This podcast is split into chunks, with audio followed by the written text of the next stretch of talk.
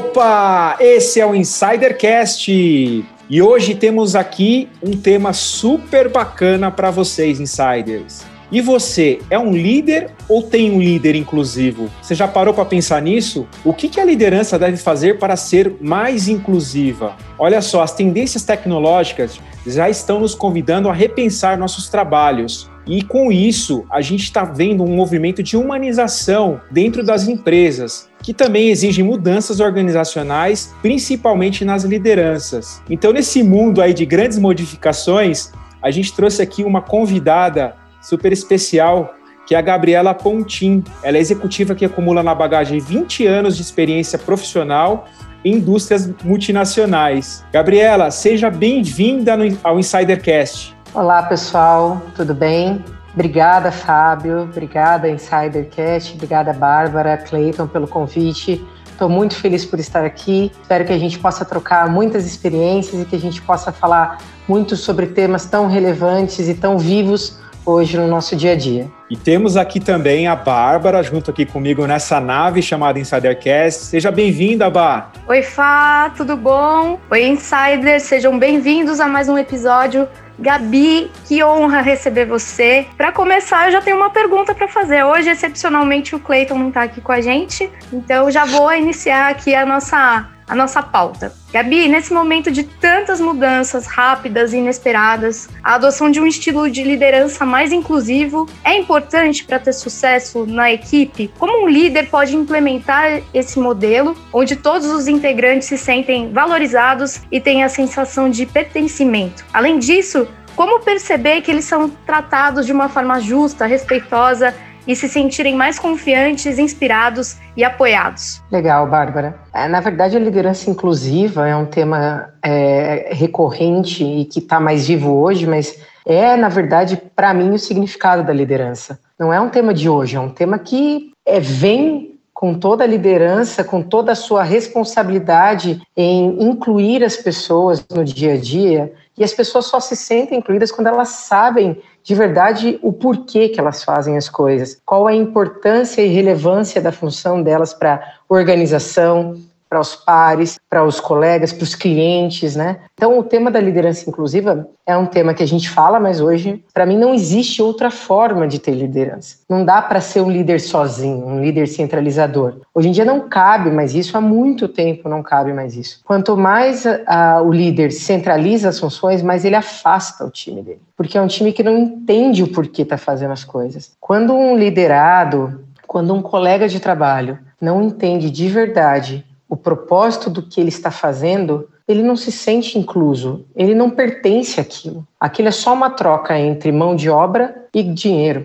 E isso não é uma relação saudável para ninguém. Ninguém acorda cedo e sai de casa para isso. Eu acredito muito nisso. Mas assim, a gente só é, desenvolve um time e cresce profissionalmente com uma liderança inclusiva. E isso a gente tem que partir de alguns pontos. A gente precisa conversar com as pessoas. Né? Tem um ditado super conhecido, mas não é pode parecer piegas, mas é real. Deus nos deu dois ouvidos e uma boca. Só que a gente insiste em falar mais do que ouve. É super importante que a gente ouça, porque o líder ele toca o liderado de maneira diferente. As pessoas não são e cada vez mais elas não são condicionadas à motivação da, me, da mesma forma. Então você ouvir o seu liderado, você ouvir qual é o momento de vida dele, porque muitas vezes o líder ele guarda, ele fala não, mas eu converso com com o meu time, eu converso com o meu liderado é, uma vez por semana. E o que, que você fala com ele? Qual é a meta dele? O que, que ele fez nessa semana? Quais são os processos e os sistemas? Tá, e você reserva 10, 15 minutos dessa conversa para perguntar como ele tá, como foi o dia dele, quais são as ambições dele, o que, que ele pensa para o futuro dele. Porque existem várias formas de você incluir, dar pertencimento e dar aquela sensação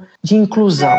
O primeiro é conversar com as pessoas no start de alguma função ou de, alguma, é, de algum projeto, que é contar o que você espera desse projeto, qual é o papel dessa pessoa nesse projeto. A hora que qualquer um de nós entende o quão importante nós somos, a gente se envolve de outra forma com as coisas. Depois deixar bem claro quais são as metas e os objetivos e deixar com que esse profissional diga como ele pensa que ele pode chegar lá. E você ajudá-lo a chegar lá. Não você dar a meta e falar assim, é assim que eu quero. Você não usou o que ele tem de mais especial, que é a inteligência e o conhecimento. E o terceiro ponto, que é reconhecer e ouvir as pessoas. Então, quando não está dando muito certo, senta, conversa, entende o que está acontecendo. Ninguém se dedica para dar errado. Ninguém se dedica para não chegar aonde queria, né? aonde, que, aonde o projeto deseja, aonde a meta almeja. E se deu certo, se chegou perto, se foi o esforço necessário, reconheça. Usa a mesma energia que você usa para cobrar ou para estar presente no dia a dia, porque esse é um outro papel importante do líder, né? Delegar, mas acompanhar, mas a dar assistência, e estar próximo. Use essa mesma energia para reconhecer. Porque o que a gente vê hoje em dia nas empresas, ainda mais depois de tudo que aconteceu em 20 e vem acontecendo em 21, é um turbilhão de necessidades e de mudanças. A dinâmica do negócio ficou tão impulsiva, volátil e, e, e dinâmica e ágil que a gente esquece de fazer a coisa mais importante, que é reconhecer. Então você cobra com muita energia, mas a hora que o time entrega, que aquele profissional tem uma atitude atitude diferente, olha as coisas de outra forma, você vai lá e dá outra demanda, porque já que ele conseguiu resolver essa, ele resolve a próxima. Só que e o esforço? As pessoas não trabalham só por dinheiro, né? as pessoas trabalham por reconhecimento. E o reconhecimento é um obrigada, um parabéns, um legal a forma que você conduziu, mas também é da horizonte. Ó, continuando assim, a gente pode dar esse passo que você conversou comigo lá atrás que você queria dar. Porque a miopia do, do negócio, se a gente não conseguir enxergar além daquela atribuição, qual é a motivação? Você chega na. É igual escalar. Se você perguntar para os, para os atletas que escalam é, montes, é, picos. Pergunta, tá bom, você chegou lá e desceu, e daí? O que, que te motivou? Acabou a tua vida? Então você subiu no Everest, desceu e acabou. Não, a motivação é continuar, é fazer em tempo mais rápido. Por quê? Porque ele vê o outro passo, ele sabe para onde ele quer ir depois daquilo. E o papel do líder é inspirar desta forma, na minha visão. Você precisa deixar bem claro o que você espera dessa pessoa, o que ela precisa para desenvolver aquilo, quais são as metas, aonde ela se encaixa, qual o papel dela na empresa, reconhecer e contar sobre os próximos passos. E para isso precisa exercitar os dois ouvidos, genuinamente. Não fazer só aquele feedbackzinho formal que o RH pede para fazer, e você faz uma, duas vezes no ano, constrói lá um plano de desenvolvimento, envia no, no, na plataforma do RH e fez seu papel. Esse não é o seu papel. Esse só é a formalização para mostrar para as outras áreas da empresa como aquele profissional de, pode ser visto e desenvolvido. O papel do líder é constantemente dar o feedback, estar próximo, conversar. E, gente, muitas vezes não é conversar só sobre o negócio. A gente passa mais tempo com as pessoas no trabalho do que com as pessoas da nossa casa. Então, muitas vezes, nosso papel é acolhedor, sim, é ouvir, sim, um problema pessoal. Ah, mas Gabriela, eu não sou psicóloga, eu não sou coach, eu, não sou... eu também não sou. Mas ser humano a gente é. Então, ouvir o outro é um papel do líder, é um papel das pessoas, né? Eu acho que a liderança, se a gente se voltar para um pouco de do que é de verdade é a capacidade de ter empatia, a capacidade de interagir, a gente vai ter muita resposta para isso. O que não significa que no dia a dia é um mar de rosas, tá? Porque o líder também tem cobrança, o líder também tem líderes, o líder também tem é, incertezas para, para serem lidadas, mas, welcome, se você está nessa função, você precisa exercitar muito isso, né? Gabriela, imagina o quanto tenha sido de valor para os insiders ter ouvido toda essa sua mensagem sobre liderança, sobre inclusão de líderes, sobre o, o pensamento que a, que a liderança deve ter e como também o, lidera, o liderado pode enxergar em seu líder se ele está executando esse papel. Por falar em liderança, a gente tem também um, um assunto de inclusão, que é a inclusão das mulheres em cargos de liderança. E você é um grande exemplo disso, né? Você hoje atua na liderança de, de uma multinacional. Eu queria saber, Gabriela, como o assunto de mulheres em cargos de liderança tem sido discutido hoje nas empresas brasileiras e quais os desafios que você enxerga a ONU tem uma meta de, de inclusão até 2030 de 50% das mulheres em cargos de liderança. Será que a gente vai chegar lá? É uma última pergunta. Você acredita que um ambiente corporativo mais diverso e inclusivo tende a ser mais eficiente e lucrativo nas empresas? É, perguntas pinga-fogo aqui, né? Como eu diria, porque o, o tema mulheres na liderança está mais vivo hoje do que assim, do que nunca, pelo menos é, durante esses mais de 20 anos que eu tenho de experiência, o que é muito positivo.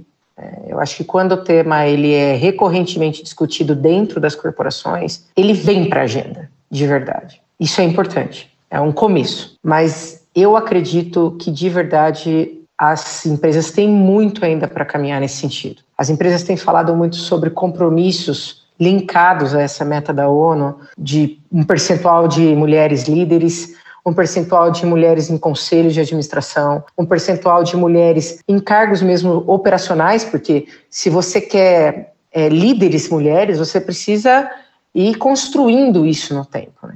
Só que as empresas precisam de verdade mexer com as suas políticas. Porque ter simples metas de atingimento, você pode, é, não sei, uma empresa talvez que tenha 10 cargos de liderança, vou citar o um número, cinco mulheres líderes, se você buscar no mercado, você vai encontrar. Só que qual é a tua política de retenção? Qual é a tua política para pensar, na verdade, numa rotina que permita que essa mulher se dedique, seja produtiva, mas também tenha que cuidar de coisas que a vida é, traz, que é não são todos, tá? Não entendam mal, mas infelizmente existem algumas funções no Brasil, culturalmente, que são dedicadas à mulher exclusivamente. É, a gente já vê mudanças disso em grandes é, metrópoles, mas quando a gente sai do, do meio das capitais é, mais, mais é, financeiras e mais movimentadas do, do, país, a gente vê que essa realidade mudou muito pouco. É, e o núcleo populacional, é, as oportunidades para essas mulheres ainda são gerenciadas do, da mesma forma que são gerenciadas para homens ou para jovens. Então, você não pensar que uma mulher vai gerir, talvez, se ela quiser, obviamente, e amamentar uma criança, e você não dá a oportunidade dela fazer isso com a sua carreira em movimento, ela vai ter que se privar de alguma coisa. E o ponto é, eu acho que não não há mais espaço para privações. Eu vejo hoje mulheres extremamente produtivas, eficazes, eficientes e que estão transformando os ambientes sem precisar trabalhar 44 horas semanais com a disponibilidade de estar batendo cartão dentro de uma corporação e estar tá dedicada com o celular ligado 24 horas por dia, todos os dias da semana. O modelo não é só para a mulher. A transformação digital precisa e deve trazer muitas reflexões para as empresas para o futuro. A transformação digital não é compra de ferramenta, não é compra de software, é muito mais do que isso. E isso passa pela mulher. Isso passa pela, pelo tema que você trouxe da diversidade. Os ambientes diversos, eles constroem coisas intangíveis, impossíveis de demonstrar dentro das, das corporações. A, a capacidade das pessoas que vieram de origens diferentes que têm anseios diferentes, desafios diferentes, em trazer dinâmicas para o negócio, em trazer é, soluções para o negócio de forma mais prática, mais objetiva, no mundo que a gente vive hoje, é incrível. E normalmente o que acontece é que as lideranças dentro das empresas procuram os iguais, porque os iguais trazem menos conflito, os iguais são mais moldáveis. Só que o ganho de um time diverso é, é absurdo. Eu vivi isso em várias passagens da minha vida. O primeiro cargo que eu tive é, como gerente regional numa empresa, eu me desloquei, fui morar no Nordeste. A primeira negociação que eu sentei na frente de um cliente foi, ele olhou para mim e falou assim, é isso que essa empresa vai fazer agora? Eu falei, isso o quê? Trazer mulher e... Eu tinha 25 anos de idade. Mas assim, hoje, e no fim, a gente teve que trabalhar junto, esse cara virou um grande parceiro da empresa e meu amigo até hoje, né? Mas assim, será que a mulher precisa passar por isso? Então, as empresas precisam refletir sobre processos, sobre políticas de inclusão para as mulheres. É, não adianta a gente querer que as pessoas trabalhem da mesma forma que elas trabalhavam há 20 anos atrás. Isto não é produtivo. Isso é um assim é uma transformação gigantesca parece simples mas não é. A gente vê várias empresas é, falando de mudança do home office ficar para sempre de uma política híbrida é, parte na empresa parte home office de é, materiais e ferramentas que facilitem o trabalho ou dentro de casa ou no ambiente mais friendly é, open space sem muito é, lugar é, mais workstation, sem uma mesa correta, né, onde, onde você precisa fazer ali todo dia o seu checkpoint e tudo mais. Mas de verdade a transformação não é física, a transformação é mental, a transformação é na atitude, a transformação é como a gente atua dentro do business, e como as empresas olham políticas para frente. Isso para todas, para toda todo público diverso, mas para as mulheres principalmente é trabalhar é, políticas e, na verdade, as empresas precisam entender que tem um passo antes do que a meta de contratar 50%, que é trabalhar aonde nasce tudo isso, é, na educação, no conhecimento, na forma de tratar, como você cria um ambiente propício desde a escola, desde a formação, desde a universidade. Como você orienta as mulheres para não gostar só de, para entender que ela pode ser incluída se ela gostar muito de matemática, se ela quiser ser uma engenheira. Ela não precisa se masculinizar ou talvez ser extremamente dura e rígida para poder se impor. Isso é um tema cultural que vem desde a educação, vem desde de dentro de casa, porque não são só sobre mulheres, são sobre homens e mulheres e seres humanos e todo mundo. Então, como esse esse menininho que está sendo educado agora trata a mãe e a irmã? Como o pai trata a mãe e a irmã? Como é, a família é, dá abertura para essa mulher poder estudar o que ela quer, poder ser feliz aonde ela deseja? Então, é uma mudança que as empresas devem, porque as instituições são fortes em todos os países, e no Brasil não é diferente, impulsionar. Mas vem, é uma mudança cultural gradativa e que a gente precisa cuidar dela da base. E vem desde a educação, cultura, política dentro das empresas, inclusão de verdade. A mulher precisa parar de, de se achar culpada se ela precisa sair mais cedo, porque ela vai cuidar do filho. Porque o homem sai mais cedo para ir para academia, o homem sai mais cedo para estudar. A mulher precisa parar de se sentir culpada porque às vezes ela perde a linha. Porque a, a mulher não aguenta, ela é louca. Não, o homem também perde a linha. A gente precisa parar de rotular. Então, as metas são importantes, as discussões nas corporações são super importantes, mas a mudança é cultural, educacional e de atitude principalmente. Falar que a gente quer mais mulher nas empresas é excelente, mas o que a gente quer de verdade é que elas fiquem nas empresas, que elas se desenvolvam nas empresas, que elas entrem em, posições de base e, em, e, e galguem a liderança.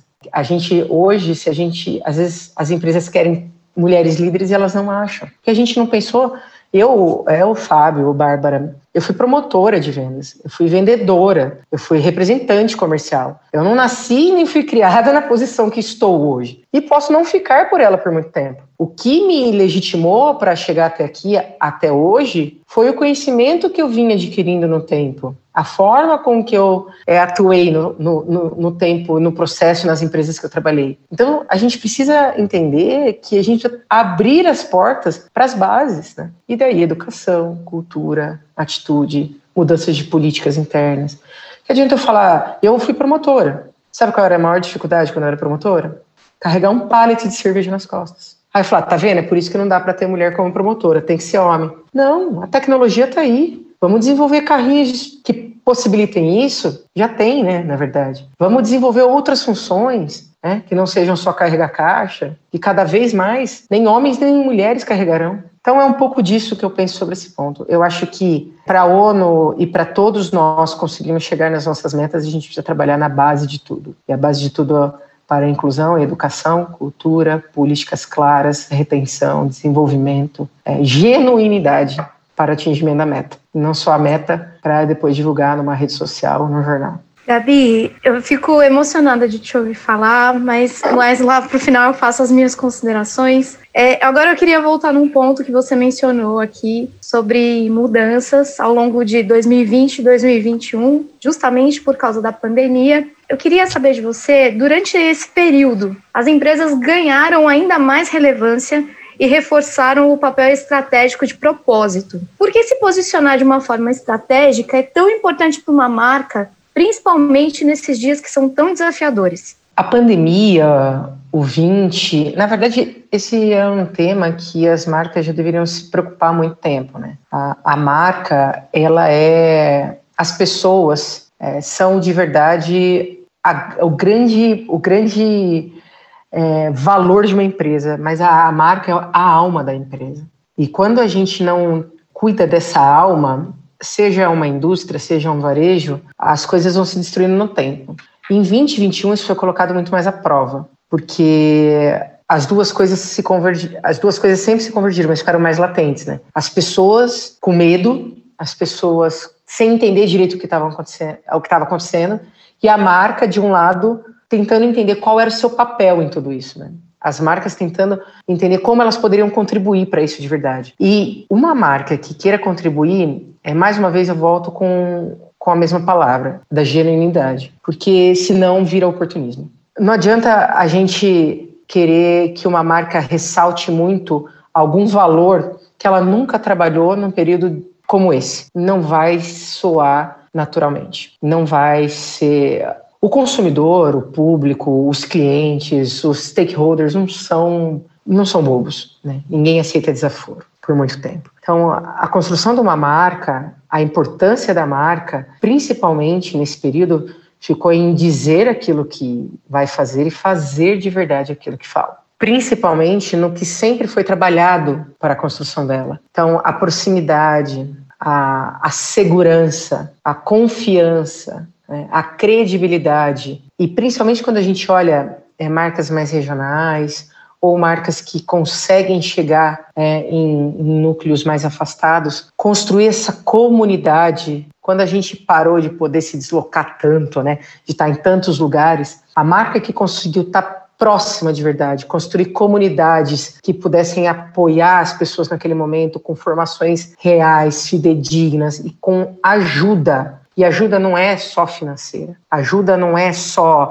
é, assistencialismo, ajuda é informação correta, produto correto, disponibilidade. As marcas que conseguiram construir isso e que conseguem dar continuidade para isso, com certeza perdurarão. E assim, a marca, a indústria, o varejo ou a empresa, ou a empresa é, no mercado financeiro, ela tem que entender que ela tem uma responsabilidade gigantesca, porque ela entra na casa das pessoas, ela faz parte da vida dessas pessoas. A marca que conseguir entender essa importância de proximidade e de ajuda, de auxílio, de contribuição, de colaboração, ela vai sair dessa mais forte. Ela vai conseguir estar muito além do que oferecer algum serviço algum produto. O papel das marcas mudou, mudou de forma radical. Quem estava tentando fazer isso num roadmap de dois, três anos, teve que trazer num curto prazo, porque as pessoas precisavam de apoio. E esse é o papel das marcas e das instituições no meu, na, na minha forma de ver. É muito mais, vai muito além do produto, vai muito além é, do faturamento. Gabriela, muito interessante o ponto de vista da relevância das marcas nesse período da pandemia. Você trouxe uma visão muito, muito abrangente. E outro ponto importante que eu queria mencionar aqui no nosso papo, com relação à mudança de hábito do consumidor. Durante esse período, você notou que houve mudança é, da forma como o consumidor se relaciona com as marcas? E qual foi o grande aprendizado durante esse período? Olha, eu assim, converso bastante com, com o pessoal da, da empresa e eu falo, as mudanças de consumo, de hábito de consumo ou de hábito de compra, às vezes elas demoram décadas para mudar. E, e, com esforço gigantesco da indústria ou do varejo ou do trade. E nessa pandemia a gente viu mudanças de hábito muito fortes e num espaço de tempo muito curto. Falando muito sobre o consumo dentro dos lares, né? Obviamente, é, e se Deus quiser, é, depois de tudo isso, que quando tudo isso for embora, passar, a gente vai ter mudanças que ficaram conosco. A, a, gente vê estudos com o consumidor do quanto que a casa tomou um valor diferente. Né? A casa como agora, muito mais do que a minha casa, muito mais do que como o meu lar, agora sim um lugar de segurança. Aqui dentro eu estou blindado, né? aqui, aqui dentro eu estou seguro. E com isso é, veio uma mudança de hábito gigantesca de consumir mais em casa, planejar mais o consumo, pensar mais qual é o melhor produto para se consumir. A indulgência é, mudou um pouco de lado, né? A indulgência que era um produto mega ultra, às vezes premium ou de alimentação que eu não tenho muito acesso, ela passou a ser um produto mais seguro, uma empresa mais sustentável, é uma marca que se preocupa mais com um ao redor, uma marca que me conta, um produto que me conta qual o benefício real que ele tem. Porque ao mesmo tempo que a gente começou a consumir mais em casa, veio um boom de desemprego, né? Um país que já tinha um número de desempregados absurdo, aumentou esse, essa lacuna é, veio sim é, o apoio do governo, o auxílio emergencial, que a gente sabia que uma hora ia acabar ou ia ser reduzido e acabou. Então as pessoas estão muito mais seletivas, as pessoas pesquisam mais, né? Antes a gente via muito isso é, no público A, A, B, hoje não, né? É, todo mundo pesquisa antes de comprar alguma coisa. Você fala, antes a pesquisa era para um produto de bem durável, ou é, um eletrônico, um eletrodoméstico. Hoje não, a gente vê as pessoas pesquisando sobre detergente para louça, sobre é, o tipo de arroz que vai consumir, é, sobre qual a melhor proteína para consumir. Isso não é só público AB, isso é para todo mundo. A informação hoje, na hora que você está dentro da sua casa, é absurda. A gente vê o, o consumo do stream, né? Explodiu. E mesmo assim a TV aberta voltou a ter patamares de audiência que nunca, assim, há muito tempo não tinha. As pessoas estão procurando informação, elas estão mais em casa. E com isso, a gente vê, por exemplo, a categoria de limpeza, que é a categoria que eu trabalho hoje, ela deixou de ser uma categoria para eu deixar um cheirinho na minha casa, ou limpar ali aquela parte, ou lavar minha roupa rapidinho. Ela virou um tema de saúde e segurança dentro da casa. A gente vê eh, uma outra categoria que eu trabalhei há um tempo atrás, é, que são alimentos, né, proteínas animais, que as pessoas começaram a pesquisar de verdade quanto de sódio tem naquilo, quanto de proteína de verdade ela está ingerindo, porque já que ela tem que comprar pouco, ela tem que comprar o que faz bem para ela. Então, a mudança do hábito foi gigantesca, a participação de algumas categorias para consumo dentro dos lares foi absurdo. Houve um X no consumo entre dentro e fora do lar. Né? O consumo fora do lar no Brasil sempre foi maior do que o consumo dentro do lar. Essa curva se inverteu. E com isso as pessoas passaram a, a exigir mais das empresas, exigir mais da, até mesmo da experiência de compra, né? Você compra hoje na internet qualquer coisa. Né? Você usa o digital para qualquer coisa. É, antes você comprava um celular, uma geladeira. Hoje não. Você, é, isso veio para ficar. O que significa que vai matar as lojas físicas? Não. O que significa que a loja física precisa se reinventar também. É uma complementariedade. A gente vê cases fora do Brasil de quanto mais o investimento em loja física é feito, quanto mais a loja física é adaptada e flexibilizada e o consumidor se sente ali, o cliente, o shopper se sente ali numa compra personalizada, como se fosse um negócio feito para ele, mais ele compra no canal digital dessa empresa. Então as coisas se alavancam. Mas a mudança de hábito de consumo para dentro dos lares foi gigantesca, o que mudou completamente o hábito de consumo de todas as categorias que a gente vê dentro, principalmente do, do varejo de autosserviço, do varejo de supermercados, hipermercados e tudo mais. E a gente vê também um varejo frio aí, que é os restaurantes, os bares tendo que se reinventar com delivery, é, com cardápios adaptados. Então, mudou significativamente a forma de comprar, o jeito que consome e o que usa dentro de casa. Né? Quantas pessoas você viam há dois anos atrás passando álcool em gel de 5, 5 minutos na mão?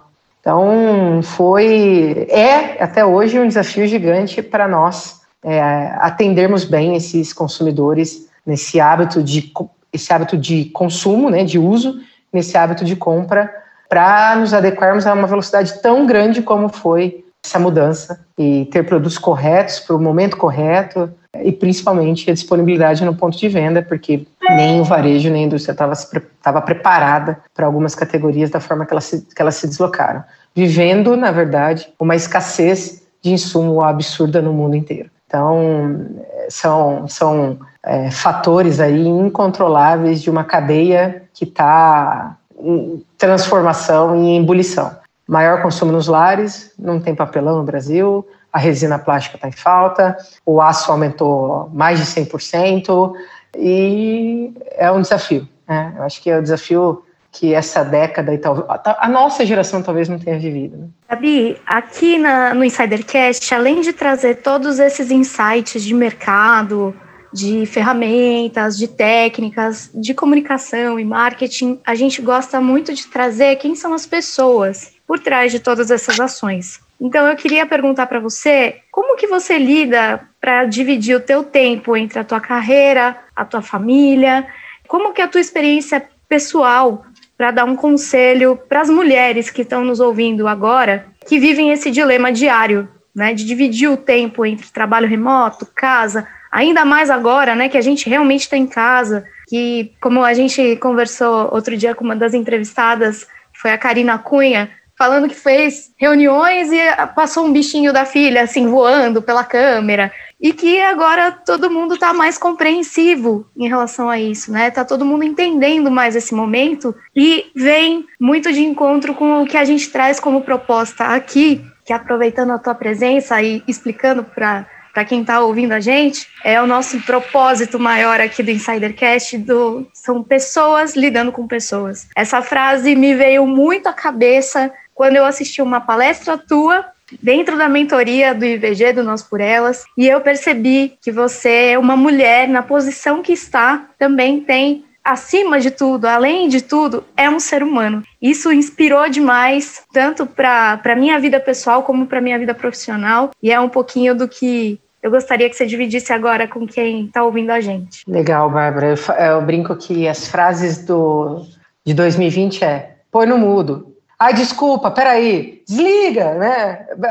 Cachorros subiram nas pessoas, né? Esse, esse de verdade é o lado positivo de tudo isso, né? A gente foi obrigado a entender que as pessoas têm vida, né? Que aquele, que o gerente, o diretor, o vice-presidente, o analista, o especialista, o, o, o auxiliar, as pessoas são pessoas, têm famílias. Muitas delas não têm estrutura dentro de casa para poder ter um lugar silencioso, ergométrico para trabalhar. A pergunta de um milhão de dólares que você me fez, de como conciliar tudo isso, eu vou te falar que eu estou buscando ainda. É muito difícil, é muito difícil. É, eu, durante a pandemia, se eu trabalhei de home office uma semana, foi muito. É, fui para a empresa todos os dias como uma das líderes da empresa, a gente não pôde parar. Uma empresa de limpeza que virou uma empresa de saúde, produtos de primeira necessidade, inclusive incluídos como produtos de primeira necessidade até é, pelos órgãos governamentais. A gente não podia parar. E como que eu, que, te, que posso, fico na minha casa e as pessoas continuam indo para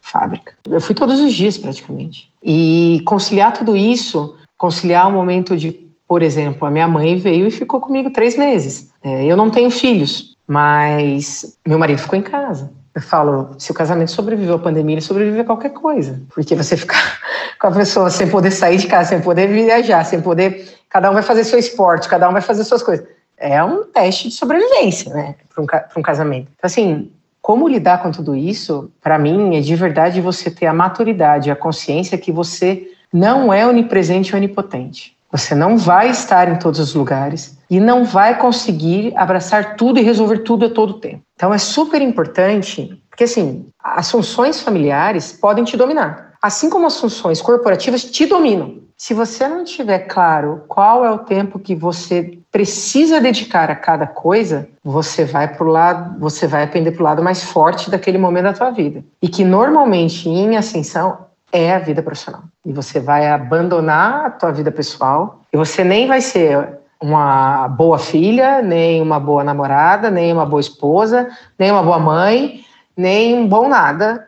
E pelo contrário, você vai se sentir sempre culpada porque também você não está se dedicando todo, tudo para a sua carreira. É, então é importante esse autoconhecimento, esse alinhamento de expectativas interna, porque de verdade não existe super-herói. Eu amo, eu amo o filme da Mulher Maravilha, eu amo X-Men, é, eu acho a Fênix incrível, mas não existe, não existe, é só na Marvel, na Warner, não dá. É, a gente tem fragilidade, a gente cansa, a gente precisa dormir, a gente precisa comer, porque o, o corpo vai dando sinais uma hora. É, assim, não esperem que isso aconteça. Então é super importante, primeiro, vocês entenderem qual é a prioridade no momento. Não tem problema se a prioridade é a carreira. Mas também não tem problema se a prioridade é a família. O que isso não significa que ah, se a minha prioridade é a carreira, é só da carreira que eu vou cuidar. Não, só prioridade é a carreira. Qual o tempo que você vai se dedicar para isso? Qual o tempo que você vai realmente se dedicar para a tua família, para os teus amigos, para as tuas atividades extra né, corporativas? Pode ser que desbalanceie em um certo momento, mas não dá para ser só uma coisa. Não dá. Não se iludam. Não dá para ser só carreira. Não dá para ser só a casa. E não dá para achar que vai fazer os dois perfeitamente. Você saber que você vai e pode falhar às vezes, gente, é de uma alegria, de uma tranquilidade, de um silêncio que eu não consigo explicar para vocês. E não é fácil. Não é fácil. Eu faço análise, eu faço psicanálise há muito tempo para entender que eu não sou onipotente. Porque eu de verdade achava que eu tinha que fazer tudo, abraçar tudo, conversar com todo mundo, em todas as áreas da empresa, é viajar com o marido, viajar com a família, dar atenção para minha mãe, visitar minha avó, pegar meu sobrinho na escola. Não, você admitir que você vai falhar, porque você achar que você vai resolver tudo, é ensurdecedor. É intranquilizante para a alma. Você pira. Então, você ter a maturidade de entender quais são as suas prioridades, qual o tempo que você vai dedicar para cada coisa. E às vezes falha, às vezes faz parte, mas você entender que você pode falhar, que você às vezes não vai conseguir entregar tal coisa naquele prazo, mas que você vai entregar com a qualidade gigantesca e negociada. É que você não vai ficar todo dia disponível para a empresa até 8, 9 horas da noite, até é, das 6 da manhã, não sei o que. É importante são contratos internos que te tranquilizam para os passos futuros. E não pense que é tudo maravilha, não. Às vezes eu chego em casa às 10 horas da noite e tenho que pensar. Eu estava contando para a Bárbara aquele dia, tenho que pensar o que, que eu vou, o que, que nós vamos comer. E eu fico pensando se um dia eu chegar em casa, essa pessoa vai morrer de inanição, porque não pensou no jantar, né? E eu tenho que pensar, faz parte. Então, tudo isso é muito difícil, mas passa, passa. Os problemas passam, a vida é cíclica. O que é principal é que vocês entendam qual é a prioridade do momento e o tempo que vocês vão dedicar para o momento. Ah, eu não consigo sair nunca de férias, porque sempre tem um problema. Verdade, saia de férias. Os problemas vão estar lá. Você vai resolver depois. Você vai pedir ajuda. Para os líderes, seus times vão melhorar quando você sair de férias. Eles vão ter que resolver. É uma pergunta difícil. Eu não tenho a fórmula. Eu não tenho aqui um equilíbrio pleno. Eu, às vezes, quando eu caio em si, eu já fiquei uma semana sem ligar para minha mãe e estou pegando outras coisas para fazer. Não é fácil, mas como tudo na vida é disciplina. E até a disciplina para se divertir, a gente precisa ter. Para desligar, para estar tá em off, a gente precisa ter. Porque, galera, precisa. Durmam bem, comam bem, se divirtam, deem risada. Porque senão, ninguém aguenta. Ninguém aguenta. O dia que você chega em casa e está exausto e não consegue dormir, o outro dia é muito pior. É muito pior. E eu falo como uma pessoa que faz análise há dois anos, tá? Se vocês me perguntassem há dois anos atrás, eu achava que o dia tinha 36 horas. Faz algum tempo que eu entendi que não tem. Que maravilha ouvir que precisa ter disciplina até para se divertir. Eu nunca tinha parado para pensar nisso. Gabriela, a gente está chegando aqui ao final do episódio, infelizmente, porque o papo tá incrível assim, o quanto que você passou de conhecimento, o pouco, o pouco que você mostrou também que todo mundo é humano, que todo mundo é vulnerável e que todo mundo tem que preparar o jantar no fim do dia. Queria que você deixasse, Gabriela, os seus contatos para quem quer te procurar nas redes sociais e você desse também o seu recadinho final. Bom, quem quiser me procurar, eu estou no LinkedIn como Gabriela Pontin. Não deve ter muitos, esse sobrenome não é, não é tão comum e é só esse meu nome mesmo, é Gabriela Pontin. Fiquem à vontade para me contactar por lá. Eu acho que a gente, todos nós como humanidade, temos um grande desafio, que é de verdade sair melhor de tudo isso. E eu acredito de coração que a gente vai sair. O meu papel na posição que, que ocupo hoje tem um desafio enorme de tornar os ambientes menos hostis, tornar os ambientes profissionais mais colaborativos, mais inclusivos. É, a gente precisa de diversidade no ambiente profissional. Só que a gente precisa entender que não é na forma que a gente trabalha hoje, não é da forma que a gente atua hoje. Esse é um desafio enorme para mim. Cobrança sim, meta para bater sim, entrega sim, alta performance sim. Dá para fazer tudo isso respeitando o limite das pessoas, o horário das pessoas, sem ambiente conflituoso. Eu vivi muito isso em muitas vezes na minha vida, que a gente, é, em muitas empresas, a gente acredita que para motivar ou para desafiar times, a gente precisa gerar conflito. É, rankings, premiações podem ser motivadores e não geradores de conflito. Tudo depende de como você aborda, tudo depende de como você traz a ideia, de como você vende a ideia, de como os times podem se ajudar. Eu falo muito isso aqui na, na, empresa. Se uma região foi muito bem, uma região foi muito mal, parabéns, a empresa foi mal. Não adianta. Eu nunca vi empresa bem sucedida com profissional mal sucedido. E eu nunca vi profissional super bem sucedido com empresa mal sucedida. A gente precisa mudar um pouco o mindset na construção dos times e principalmente nas interações entre as áreas, nas interações com os clientes, nas interações com os consumidores. Ninguém é mais e nunca foi, mas hoje em dia, com o nível de informação que tem na mão, online, tão rápido, ninguém é bobo. a gente precisa ser transparente, a gente precisa cuidar de verdade, genuinamente, daquilo que a gente se propõe a fazer. E o meu principal desafio é construir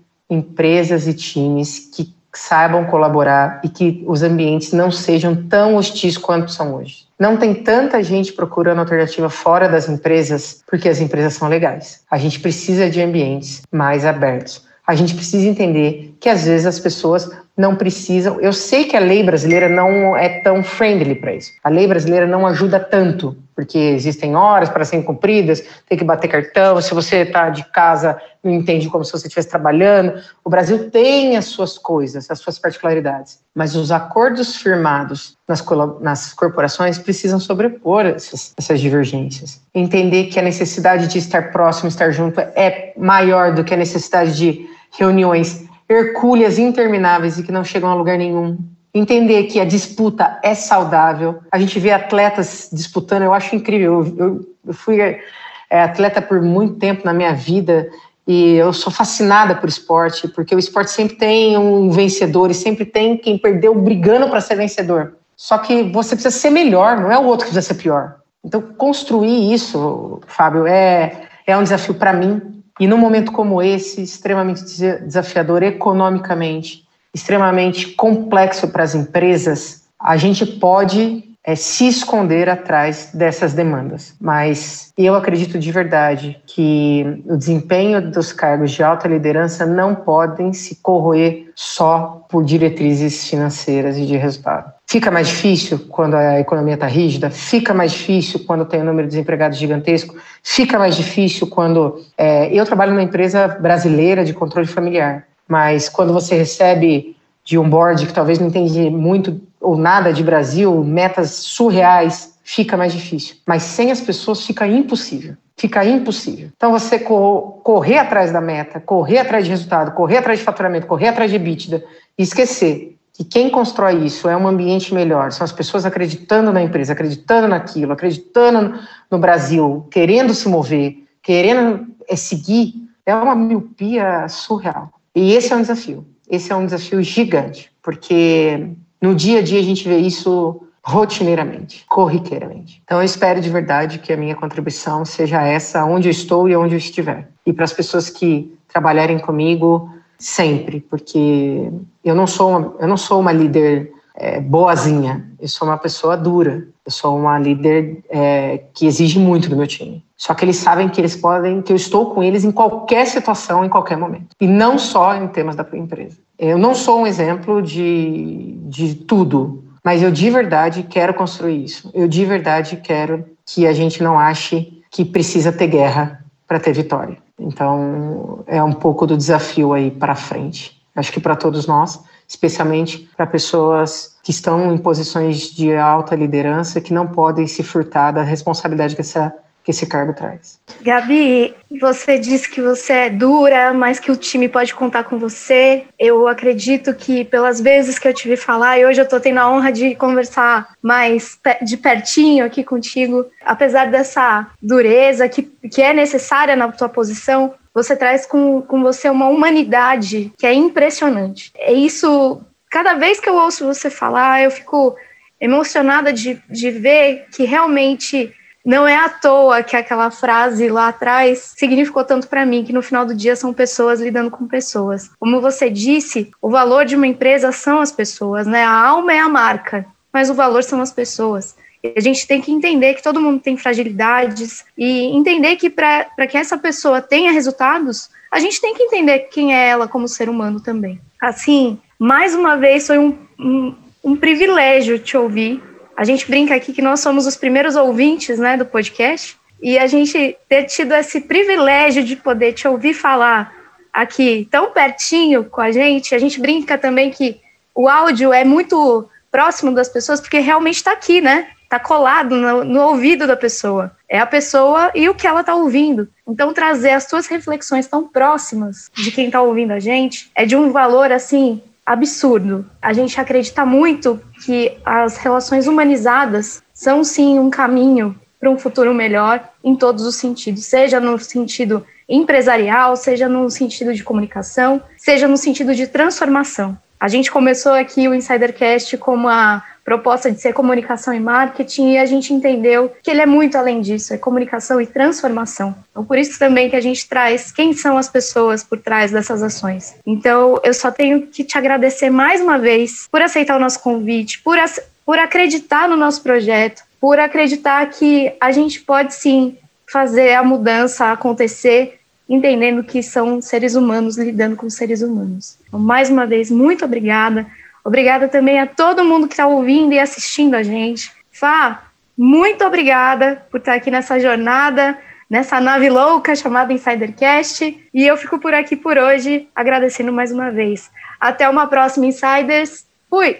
Opa, Bá, aqui eu fiquei muito emocionado porque me passou um filme na minha cabeça aqui de tudo que eu vivenciei no mercado corporativo e o quanto a gente pode tornar esse mundo corporativo muito melhor do que ele é hoje, com essas relações mais humanas. E aqui, para finalizar o episódio, até resgatei uma frase da vice-presidente de recrutamento da JP Morgan, que é a Andy Duckery, que ela fala o seguinte: as pessoas não pedem demissão dos seus empregos, mas sim dos seus gestores. Queria fazer esse ponto de reflexão para fechar o nosso episódio e dar um agradecer pela presença da Gabriela, da sua presença, Bárbara, nesse episódio e passando um recado final para os insiders para compartilhar o episódio para quem gostou quem está aqui com a gente até o final. Se você ficou com a gente até o final, compartilha, quer dizer que você gostou do episódio. E deixe, não deixe de, de interagir com a gente nas redes sociais. A gente está em todas as redes sociais: no Instagram, no LinkedIn, no arroba InsiderCast, no YouTube, arroba InsiderCast. E também, se você tiver alguma crítica, sugestão, dúvida, manda para a gente no e-mail também, contato arroba insidercom.com. A gente vai ficando por aqui nesse episódio. Fui, pessoal!